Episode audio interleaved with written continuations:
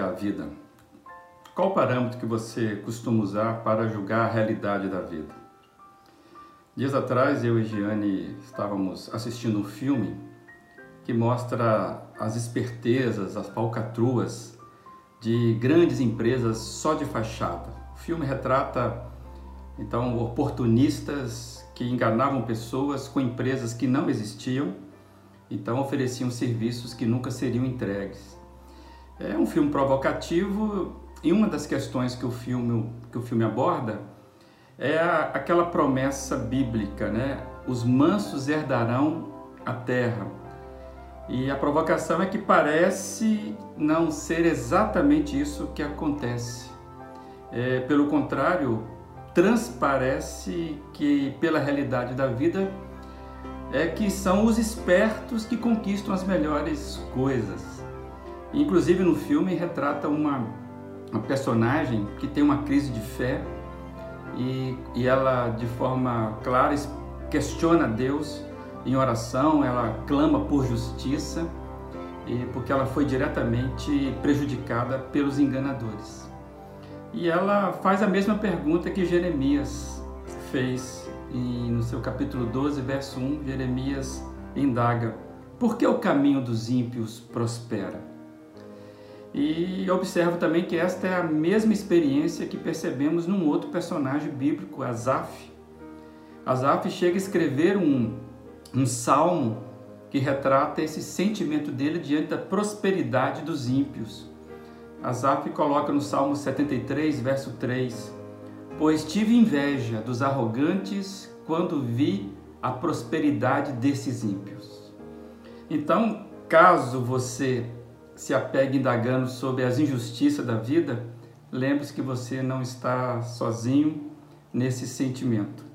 Esta, inquieta, essa inquietação, né, eu entendo que ela fica ainda mais forte quando nós recebemos uma notícia, por exemplo, de uma pessoa íntegra, uma pessoa temente a Deus, que esteja passando por dificuldades e dificuldades estas é, provocadas por alguém que de repente não é tão justo assim. E isso ainda é pior, é mais forte, quando nos atinge ou atinge pessoas próximas da gente, né? um parente, um amigo.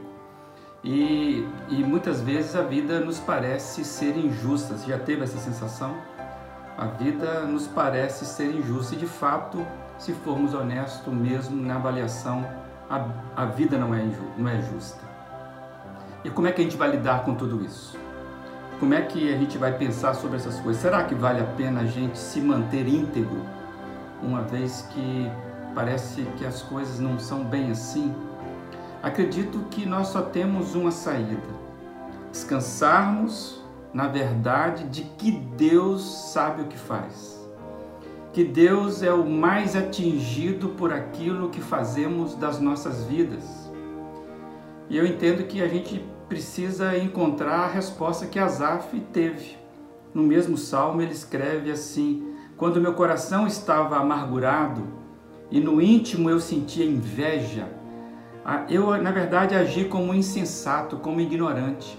A minha atitude para contigo, Senhor, era de um animal irracional. Isso está lá no Salmo 73 e é interessante como Asaf termina esse salmo. Ele termina assim: Para mim, bom é estar perto de Deus. Eu fiz do soberano Senhor o meu refúgio. Ele começa indignado e termina descansando no refúgio do Senhor. Neste mundo caído, nós não estamos imunes dos efeitos perversos criados por nossos sistemas injustos. Todo ato de injustiça ele provoca é, é, é, atinge, ele replica na eternidade. Todo ato de injustiça que o ser humano ele é, provoca, isso na verdade atinge a eternidade. Então eu entendo que nós não devemos avaliar a nossa conduta por aquilo que acontece na vida de outros, especialmente dos ímpios. Entendo que cabe a mim e a você é, temer a Deus, é nos portarmos corretamente diante da vida é, podemos decidir como Asaf, podemos decidir pelo refúgio que vem do Senhor.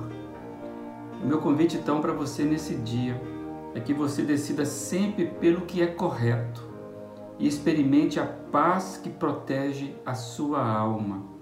Assim nós estaremos, estaremos tendo uma, uma saída muito mais correta diante de Deus quando olharmos para as injustiças do mundo. Que hoje você encontre refúgio, que a tua alma encontre refúgio nesse Deus que tudo vê e ele sabe bem distinguir atos de injustiça e que ele acha em nós é, proclamadores de justiça. Tenha um bom dia.